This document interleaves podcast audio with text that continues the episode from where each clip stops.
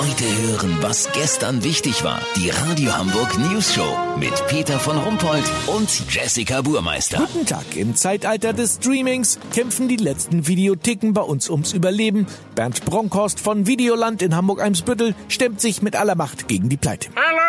Herr Bronkhorst, was ist Ihre Strategie als Videothek gegen die großen Streaming-Dienste zu bestehen? Früher gab es drei Filme zum Preis von zwei. Heute kann man sich bei uns zehn Filme zum Preis von zwölf ausleihen. Das ist toll, aber Sie haben doch auch noch andere Nischen gefunden, oder? Ja, wir gehen davon aus, dass die VHS-Kassette eine ähnliche Renaissance erlebt wie die Vinylschallplatte. Einige Filme sind ja nie auf DVD erschienen. Ach, tatsächlich. Welche denn? Badzilla die Monsterschabe zum Beispiel. Ein kultiger lettischer Horrorfilm von 1981. Auch einige Arthouse-Filme wie Mopsy sucht Monsieur Claude, der 1998 die silberne Bratpfanne auf dem Filmfestival in Drochtersen gewonnen hat. Also wird die Videothek eher was für Spezialisten und Freaks. Genau, zunehmend wird auch nach Schlönz-Movies gefragt. Schlönz-Movies? Ja, Peter Schlönz ist zurzeit der angesagteste Independent-Regisseur in Park der Heide. Seinen letzten Film, Fräulein Katze, macht Musan immerhin über sieben Zuschauer.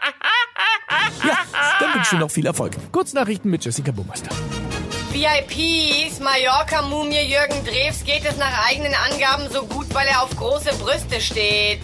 Mit dieser Aussage hat er beste Chancen auf die Auszeichnung Vollspaß des Jahres 2019. FC Bayern, Oliver Kahn wird Karl-Heinz Rummenigge beerben. Echt? Hat der Rummenigge keine Verwandten? Krass.